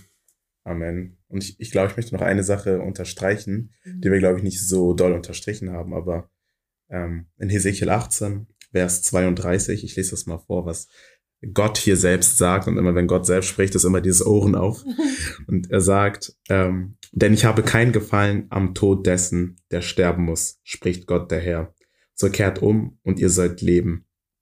Amen. Also Tod haben wir Menschen einfach selbst in die Welt gebracht. Ja. Und wir haben uns auch für den Tod entschieden, beziehungsweise, was heißt, wir haben uns für den Tod entschieden, aber wir können uns für das Leben entscheiden und wir können uns auch für den Tod entscheiden. Darauf will ich hinaus. Aber Gottes Plan für uns ist immer und immer und immer Leben. Er Mhm. möchte niemanden sterben lassen, so wie Casey gesagt hat. Der, der Teufel, der in Johannes 10 so ein bisschen als, ähm, der als ähm, falscher Hirte ähm, exposed wird. Dort steht geschrieben, er kommt, um zu töten, stehlen und zu zerstören. Mhm. Das ist seine einzige Aufgabe. Mhm. Und dann kommt Jesus und sagt, aber ich bin da und gebe euch Leben im Überfluss, basically. Amen. Und ich glaube, das ist auch eine gut, ein, guter, ein guter Übergang. Es ist ja da nicht alles geendet und das ist ja dann alles tragisch gewesen und so weiter und so fort. Aber wir, wenn, wenn unser Gott keine Lösung hätte auf dieses Problem, da wäre er nicht unser Gott, basically. Und er hat uns eine Lösung geschickt. Und diese heißt Jesus Christus, wie immer. Amen. Amen. Und inwiefern würdet ihr sagen, ist Jesus und Jesus Geburt ähm, und Jesus Leben, also die Tatsache, dass er einfach Fleisch geworden ist, wie würdet ihr das ähm, ja kontextualisieren? In welcher Relation steht das mit, mit dem Garten Eden, mit dem Leben und mit dem Tod? Welche Rolle spielt jetzt Jesus und was macht er jetzt? Ich glaube, in erster Linie lebt er das Leben, wie Gott es für uns vorgesehen hat, ohne Sünde und komplett abhängig von dem Herrn. Also Yes. man, man sieht es ja, er hat wirklich gesagt, ich tue, erstens hat er angefangen als kleines Kind zu sagen, I need to be about my father's business. Das wirklich auch sein. Äh, Linie sagt er, ich tue nur das, was ich den Vater tun sehe. Hm. Ähm, und in jedem Kontext hat er gebetet. Also egal, was er gemacht hat, er hat zugesehen, dass er zum Vater basically rennt. Ähm, während wir sagen, okay, ich kann morgen beten, meint er so, I need to pray right now. Hm. Und ähm, das ist eigentlich das, was, das ist die Bindung, die Gott eigentlich mit uns haben wollte oder möchte, Hm. ähm, die Jesus eigentlich perfekt ausgelebt hat. Amen. Das ist einfach auch genau zu dem, was Rainer meinte. Jesus definiert einfach unser Standard, unser Parameter, was ein gutes Leben ausmacht oder was ein Leben ausmacht, wie man leben soll und nicht, nicht wie man leben kann, sondern Mhm. wie man leben soll und ähm, vielleicht auch sollte. ähm, ja, aber was noch? Also, was ist Jesus Rolle in diesem ganzen? Also ich würde einmal noch mal auf das, was Drea vorgelesen hatte, hinweisen. Ich weiß nicht mehr, wo, wo stand das dran? Äh, 5. Mose. Kannst du vielleicht noch mal vorlesen, bitte? Ganz kleinen Moment. Also, äh, 5. Mose 30, Vers 15. Äh, siehe, ich habe dir heute das Leben und das Gute vorgelegt, den Tod und das Böse. Was ich dir heute gebiete, ist, dass du den Herrn, deinen Gott, liebst und in seinen Geboten und in seinen Wegen wandelst, äh, seine Gebote, seine Satzungen und seine Rechtsbestimmungen hältst, damit du lebst und dich mehrst. Und der Herr, dein Gott, wird dich segnen in dem Amen. Land, in das du ziehst, um es in Besitz zu nehmen. Amen. Amen. Amen. Seine Gebote, seine Satzungen, seine Rechtgebungen und all das Ganze, was da genannt wurde. Mhm. Das ist Jesus. Amen. Amen. Amen. Amen. Und es geht einfach noch weiter mit dem gelob er sagt es ja, bevor die im gelobten Land sind. Mhm. Und das ist im Grunde das, was wir, glaube ich, auch heute als Christen als das Reich Gottes einfach sehen dürfen. Einfach, Mhm. dass, dass Jesus auch gepasst hat. Dass das, was Rainer gesagt hat, dass Mhm. das unser Ticket ist für, für Heaven. Come on. Yeah, yeah. Spaß. Nein, aber eine Sache, die ich äh, interessant finde in Jesus ist, dass, ähm, wie gesagt, dass bei diesen ganzen, ähm, also im, im, im Johannesevangelium haben wir ja in der Kirche ja öfter drüber gesprochen, über die ähm, Ich bin-Worte von, von, von, von Jesus, dass Jesus ähm, einmal sagte, müsst ihr mir helfen, ich bin äh, die Tür, ich bin das, Das. Brot des Lebens, Mhm. ich bin Auferstehung und Leben, ich bin Der Weg. der, der Weg, die Wahrheit und das Leben. Ich bin das Licht der Welt, ich bin der gute Hirte und ich bin der Weinstock. und wenn wir uns diese Ich bin's anschauen, haben einfach zwei Ich bin's, ich bin Leben einfach. Also ich bin Mhm. der Weg, die Wahrheit und das Leben und ich bin das Leben und die Auferstehung. Mhm. Das heißt, von all den sieben, die einmal vorkommen, kommt eins zweimal einfach vor. Und ich glaube, eine Sache, über die wir gesprochen haben und die auch schon von Anfang an sichtbar wird, da Jesus Gott ist, Amen, dass er auch nicht nur eine Lebensquelle ist, er ist zu 1000 Prozent eine Lebensquelle, aber er ist auch einfach das Leben, er verkörpert das Leben. Er ist Mhm. nie gekommen und hat gesagt, ich habe jetzt das Rezept für das Leben oder Mhm. ich, ähm, so Leute, hier zeige ich euch jetzt, wie man richtig lebt, Mhm. sondern er meinte, ich bin das Leben. Also einfach nur, wenn wir uns Jesus Christus anschauen, wenn wir ihn sehen und all diese Dinge, dass wir einfach schon Leben sehen und aber auch dieses Leben im, im, Im im, Überfluss. im Überfluss. Amen. Mhm. Und vor allem das, was am Anfang passiert ist, diese Trennung durch Gott, der Tod, der gekommen ist, ist Jesus wiedergekommen und bringt wieder diese Versöhnung mit, wieder dieses, okay, ihr seid doch nicht getrennt, ihr seid ähm, getrennt, aber ich bin gekommen, um ein Opfer zu sein, damit ihr wieder mit dem Herrn in voller Gemeinschaft leben könnt und in einer lebendigen Gemeinschaft leben könnt. Amen. Ich glaube, an dieser Stelle muss man das nochmal ein bisschen unterstreichen, Mhm. Ähm, weil Jesus wird ja oft der zweite Adam genannt. Mhm. Ja, und wenn wir da jetzt die Parallelen schlagen zum, zur Entstehungsgeschichte, Adam ist die erst, der, Erstgebo der Erstkreierte. Mhm. Aber zu Jesus sagen, äh, das ist der Erstgeborene. Ah, okay. Der Erstkrieg, der erste Immer.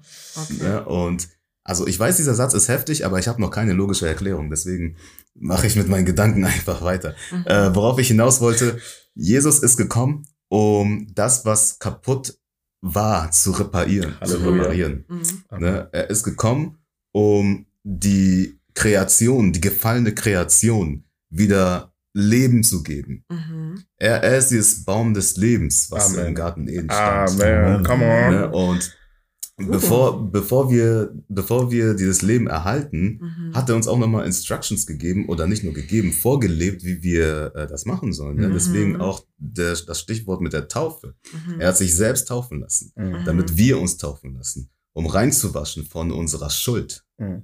Ne? Und jetzt mit diesem reinen Selbstsein, sage ich mal so, können wir sein, können wir ihm folgen, ihm nachleben, um dadurch dann ihn zu erhalten, das ewige Leben. Amen. So, das Genau. heißt, im Endeffekt ist er Adam 2, ich, ich weiß nicht, ich weiß nicht, ob ich 2.0 sagen kann.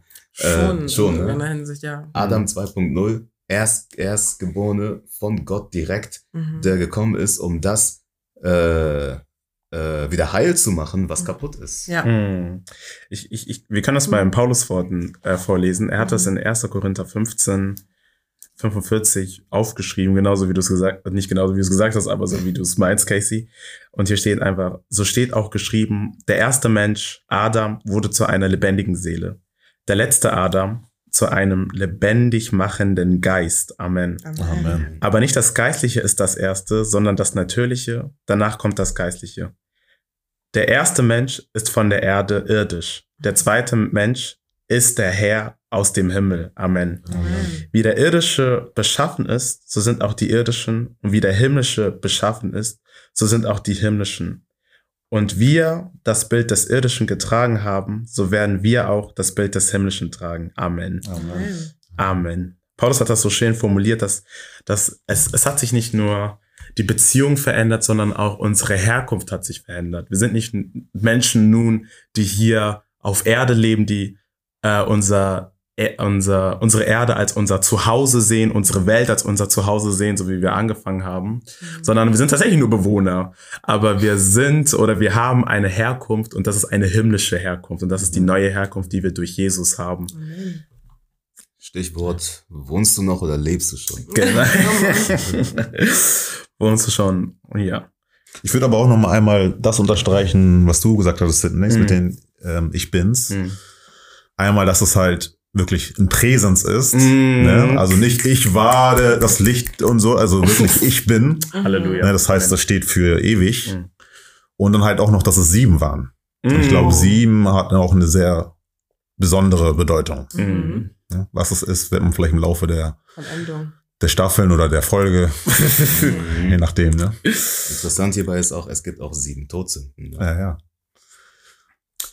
Sind die biblisch? Das, ist das ich mal Problem. Das ist das Problem. Aber wir haben halt äh, die sieben Tage, in der die Welt, ne, wir haben oftmals die sieben auf jeden Fall. Mhm. Die sieben wird uns, glaube ich, oft präsentiert als Vollständigkeit, Genau. als Ganzes, als Vollkommenes, Ja. Einheit. als Ganzheit, Einheit, diese ganzen Dinge.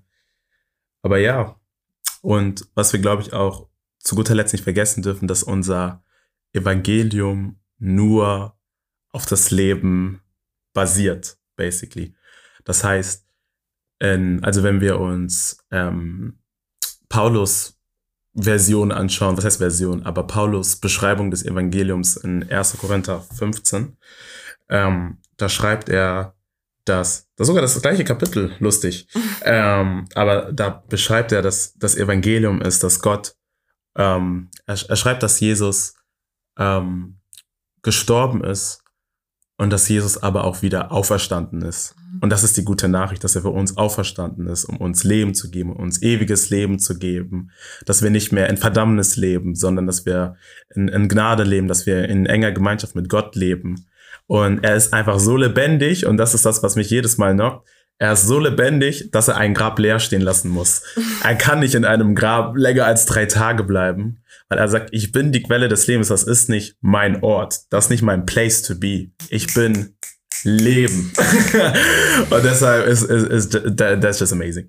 Und ähm, in, Je in Jesus, und das ist das, was ich so schön finde, das, was Casey gesagt hat, wir sehen einfach wieder, wie dieser Kreis sich schließt, dass er, dass es bei Jesus auch nur um Leben geht. Mhm. Es geht nur um Leben.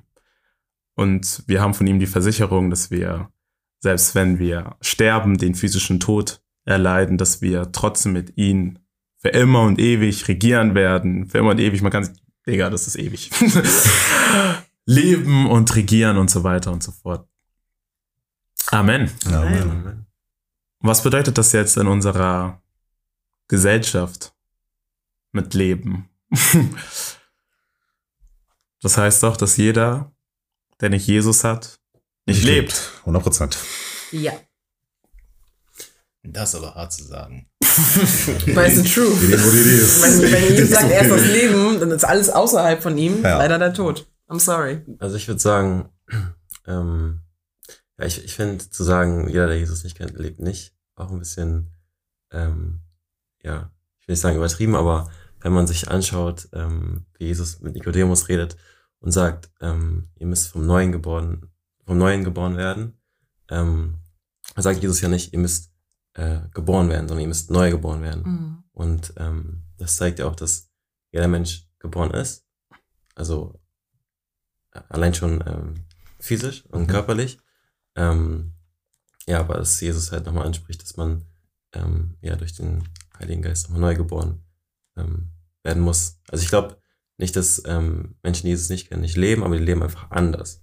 Und so wie wir ähm, ja auch alle, bevor wir Jesus kannten, ähm, komplett anders gelebt haben, ähm, ja, es ist nicht kein Leben, aber auch nicht das Leben, was wir leben, wisst ihr? Ich glaube, da kann man sich auch äh, schnell an den Begr Begrifflichkeiten aneinander vorbeistreiten, wie man jetzt Leben Mhm. äh, definiert. Ob man jetzt Leben direkt als Jesus sieht, weil dann hat jeder, der Jesus nicht hat, kein Leben, oder ob man Leben einfach äh, sieht als existieren, als atmen. Ähm, Mhm. Ich verstehe, was du meinst, aber ich würde das so sehen, wenn wir zum Beispiel einen Hersteller haben, der Handys herstellt, dann hat er eine gewisse, also eine gewisse Intention für das Handy vorgesehen. Wenn er aber jetzt da sieht, dass du damit irgendwie, ich sag mal, äh, Fenster putzt, dann ent zweckentfremdest du quasi das Handy. Ist zwar in dem Moment noch brauchbar, in deinem Kontext auf jeden Fall, aber nicht das, was der Hersteller denkt, es ähm, zu nutzen zu wollen. Und dementsprechend gebe ich dir in einem gewissen Kontext recht, dass Menschen leben, die außerhalb von Jesus leben. Aber dann haben wir wieder diesen Bezug von spirituell lebend sein und menschlich oder fleischlich lebend zu sein. Ich glaube, das Mensch, das fleischliche Leben, das erleben wir alle. Nicht Christ, Christ, Atheist, äh, Antichrist, alle erleben das Leben. Ähm, aber das ist ja nicht Gottes Standard. Gott sagt nicht, lebt im Fleische, lebt im Geiste. Und das ist, das ist Gottes Standard und das ist er ist der Hersteller. Deswegen würde man sagen, man kann sich schon an seinem Wort richten, ähm, zu sagen, dass alles außerhalb von ihm einfach nicht das Leben ist. Aber wie gesagt, ich gebe dir trotzdem recht, das Leben, was Menschen außerhalb von Jesus leben, ist halt das Leben im Fleische und das begrenzte Leben und aber nicht das der, der Standard, den Gott für uns vorgesehen hat. Mhm. Dazu dürfen wir auch nicht vergessen, wir reden gerade auf High Level. Äh, ja. wir reden auf High Level christliches Verständnis. So, und ich glaube, die äh, Zustimmung oder die Aussage, dass jeder, der Jesus nicht hat, ähm, kein Leben hat, 100 Prozent, äh, ist, ist, ist auch so. Aber wir dürfen nicht vergessen, dass jeder ähm, das, das Leben anders sieht. Und wir haben gerade eine gemeinsame, wir haben ein gemeinsames Verständnis von Leben. Für jemand anderen ist Leben dieses Enjoying Life. Dieses jedes Wochenende Living my feiern best gehen, life. dieses Living my best life, mir geht's gut. Mhm. Privatjet hier und da, Dubai-Reise dieses Jahr. Mhm. So, das ist für die Leben. So, und wenn, wenn die dann zu hören bekommen, ja, das ist kein Leben. Nur mit Jesus hast du Leben. Das, das so, die, die werden verwirrt. Ja. Auf jeden Fall. Definitiv, ne? Und ich glaube, da, was Jesus, was Jesus macht, ist uns einfach nochmal ein anderes, ein neues Verständnis geben von was Leben wirklich ist. Mhm. Weil man, wenn, wenn man mit dem Ganzen nichts zu tun hat, dann denkt man gar nicht in die Richtung, dass Leben spirituell sein kann. Mhm. Und dass es nach dem Tod noch ewiges Leben gibt, Mhm. wenn man Jesus kannte. Mhm. So, ähm, weil für viele ist ja, ich lebe mein Leben, das ist das einzige Leben, was ich habe. Ich bestimme es selbst, weil nach Mhm. dem Tod bin ich weg, da ist nichts mehr. So, und äh, das ist, Alter, auch das Verständnis, was es gibt, äh, was wir nicht neglecten dürfen. Und ähm, was, Je- was Jesus einfach macht, ist uns einfach ein neues Verständnis geben. Ne? Wir, wir müssen unseren, unsere, unser, wie sagt man das, renew your mind. Wir müssen Mhm. unser Verstand immer wieder erneuern, jeden Mhm. Tag. Und dazu hilft uns das Wort Gottes, weil ähm, Jesus ist die Wahrheit. Woher sollen wir aber die Wahrheit kennen, wenn wir das Wort nicht lesen? Mhm. Ne? Ja. Hilfe. The truth shall set you free, sagt man noch, sagt die Bibel doch. Amen. Und ich, also ich glaube, eine Sache, die wir Christen auf jeden Fall nicht machen dürfen, ist uns diesen einfach auf diesem Richterstuhl hinsetzen Nein. und einfach ähm, sozusagen zu sagen, wer jetzt in den Himmel kommt und wer nicht in den Himmel kommt. Ja. Gott hat uns diese Aufgabe nicht gegeben. Er ist wirklich Richter und er braucht wirklich keine Hilfe. und ähm, aber ich glaube, eine Sache dürfen wir auf jeden Fall als Christen verteidigen und und das war diese, dass das Verständnis von Leben, dass dadurch, dass Adam und Eva vom vom vom Baum der Erkenntnis gegessen haben, dass wir immer noch in dieser gefallenen Welt leben und dass ähm, die Nacktheit, die Gott als gut gesehen hat, sie am Ende irgendwie als böse gesehen haben und versucht haben, sich zu verdecken. Und genau in dieser gefallenen Welt leben wir mit diesen ganzen unterschiedlichen Verständnissen vom Leben. Was ist jetzt Leben? Ist Leben jetzt das? Das, was Gott meinte, ist Leben, ist für uns jetzt heute irgendwie nicht mehr Leben. Und das, was irgendwie Gott meinte, ist nicht Leben, ist jetzt für uns aber irgendwie heute Leben. Und ich glaube, wir dürfen aber immer noch ähm, Verteidiger oder ähm, Paulus schreibt, ähm, Botschafter, Ambassadors ähm, Botschafter sein von, von, von, von des Lebens basically, also von von Christus schreibt er, aber dass wir jedes Mal verteidigen dürfen, dass Leben und damit nicht nur ein- und ausatmen, das Leben im Überfluss, Erfüllung, Überfüllung, diese ganzen Dinge, dass wir sie nur in Jesus haben und dass dieses qualitätreiche Leben Mhm. ähm, nur in Jesus stattfinden kann. Und dass wir natürlich als Christen dann auch immer dafür werben und dass wir aber, was heißt werben, ihr wisst, was ich meine, dass wir ähm, das immer proklamieren, dass wir immer dafür einstehen, dass wir sagen, Jesus ist wirklich das Leben und jeder von uns, der hier ist, würde, glaube ich, sagen, so das Leben, das wir gelebt haben, bevor wir Christen waren, war ein totes Leben so. Mhm. Oder ich weiß nicht, vielleicht, vielleicht nicht. Tot. Ja, also es ist ein, es ist ein totes Leben gewesen und ich glaube, man erkennt es nicht, wenn, wenn man es nicht besser präsentiert bekommt.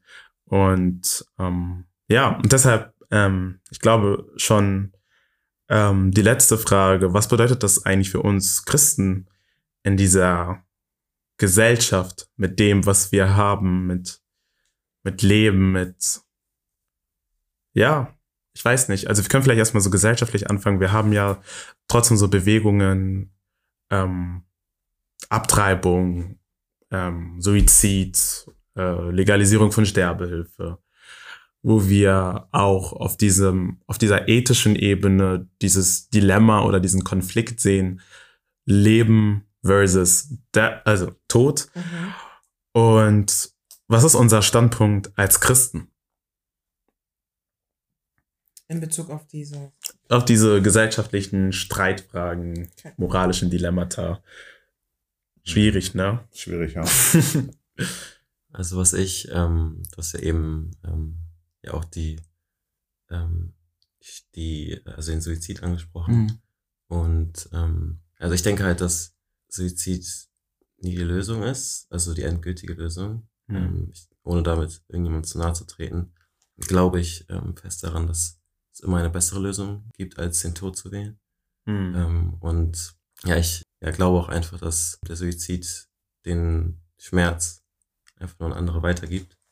Und deswegen ähm, stehe ich dahinter, ja, Menschen mit Suizidgedanken ähm, auf jeden Fall zuzuhören und die ähm, ernst zu nehmen. Und ähm, ja, aber es gibt ja auch Bewegungen, die ähm, legalisieren wollen, dass man Menschen, die Suizidgedanken haben, ähm, ja, dass man die dann einfach, dass man ihnen hilft beim Mhm. Selbstmord. Mhm. Ähm, ich persönlich denke aber, dass ja die Hilfe zum Selbstmord hin ähm, nie die richtige Lösung ist, sondern eher die Hilfe, ähm, diese Person wieder den, ähm, ja, das Lebenswert im Leben erkennen äh, zu lassen. Mhm. Hm. Ja.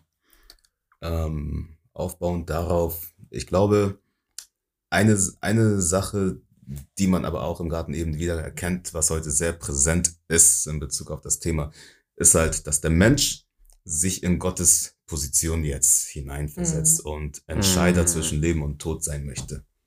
So, egal ob es jetzt Suizid ist oder ähm, Sterbehilfe oder Abtreibung etc. Das sind ja im Endeffekt Menschen, die dann über Leben und Tod anderer entscheiden oder von oder, oder des eigenen. Aber das ist nicht unsere Aufgabe, weil Gott möchte den Tod für uns nicht. Mhm. Gott möchte Leben für uns. Amen. Und genau das sollten wir dann auch tun. Mhm. Äh, wie es jetzt am Ende des Tages für den Individuellen aussieht, sei mal dahingestellt, aber ähm, ich bin der Meinung, wir dürfen, sollten uns nicht in die Position versetzen, dass wir über Leben und Tod entscheiden möchten, Mhm. weil diese Entscheidung liegt uns nicht. Mhm. Ja. Da bin ich ganz bei dir. Also ohne, und ich glaube, wir Christen dürfen auch, wie du schon am Anfang gesagt hast, wir, wir können zugeben, wir, wir wissen nicht, in welcher Situation sich gerade diese Person befindet, dass das unterschiedliche Szenarien sind, die man vielleicht selbst gar nicht durchgegangen ist und dass man daher erstmal auf dieser Ebene gar nicht ähm, auch so tut, so ja, ich kann dich verstehen und so. Aber ich glaube, ähm, genauso wie du es gesagt hast, wir dürfen immer Verteidiger, nicht Verteidiger, aber Befürworter des Lebens sein und immer Leben deklarieren. Und auch wenn es Mhm. immer heißt, so, ey, ich, ich weiß nicht, warum du das durchmachst. Ich weiß, ich weiß nicht, warum dies und jenes passiert in deinem Leben und so weiter und so fort. Aber ich weiß, dass Jesus möchte, dass du lebst und dass sein Mhm. Plan ist, dass du lebst, dass man ähm, das so sagt. ja, und ich glaube, dass wir, um, um den Bogen wieder zu schließen, als Gemeinde im Grunde auch nicht nur glauben dürfen, also nicht nur über Leben sprechen dürfen, sondern dass Jesus uns auch eine Autorität gegeben hat, dass, also fangen wir mal so an. Jesus war wieder so sehr Leben, dass überall, wo er vorbeiging und wo er entlang ging, dass alles, was tot war, auch wieder Leben haben musste. Mhm. Er ging an einer, an einem toten, an einer toten Tochter vorbei, er ging an einem toten Sohn vorbei, er ging an einem Lazarus vorbei. Und er konnte nicht einfach vorbeigehen und einfach sagen, ja, schade, wie das alles hier passiert ist und ich bin weg, sondern jeden Toten, den er in der Bibel oder in, in den Evangelien ähm, begegnet ist, der musste wieder leben. Und ich glaube, wir Christen dürfen sehr bewusst sein, dass wir genau diesen gleichen Geist in uns haben. Was meine ich damit? Damit ähm, meine ich, dass, dass, dass Gott uns nutzen kann, wenn wir mit solchen Menschen in Kontakt treten, dass wir da auch über Leben sprechen dürfen. Es gibt so eine, also bei, bei Paulus in einer, in einer Apostelgeschichte ähm, gibt es ein Ereignis, wo er, wo die Leute seine Schweißtücher nehmen, um Leute zu heilen? Und ähm, und ich glaube, dass, dass, dass Gott uns vor allem auch als Living Generation Church nicht nur irgendwo positioniert, um Christus zu predigen, sondern damit wir auch das, was tot ist, auch immer überall lebendig machen. Mhm. Und ich glaube, in dieser Autorität dürfen wir immer gehen. Wir dürfen daran glauben, dass überall, wo wir hingehen, dass all das, was nicht lebendig ist, wenn es eine tote Familienbeziehung ist, wenn es irgendwie ein toter Betrieb ist von mir aus, wenn es irgendwie eine, keine Ahnung, tote Beziehung, also Relationship basically ist, dass Gott uns nutzen kann, um in diesen ganzen Dingen einfach wieder Leben zu bringen. Amen. Amen. Ich glaube, wir sind schon gut in der Zeit. Will jemand noch was zum Abschluss sagen? Wir machen ein Leben ist Punkt, Punkt, Punkt. okay, ich fange an. Sehr gut. Leben ist mit Leben ist Jesus oder ohne Leben ist Jesus? Ich wollte gerade sagen, Jesus ist zu einfach. okay, Leben ist Ewigkeit. Ich mach mal weiter. Äh, Leben ist sich für Gott zu entscheiden. Amen. ich mach mal auf Englisch. Life is good, na, mean.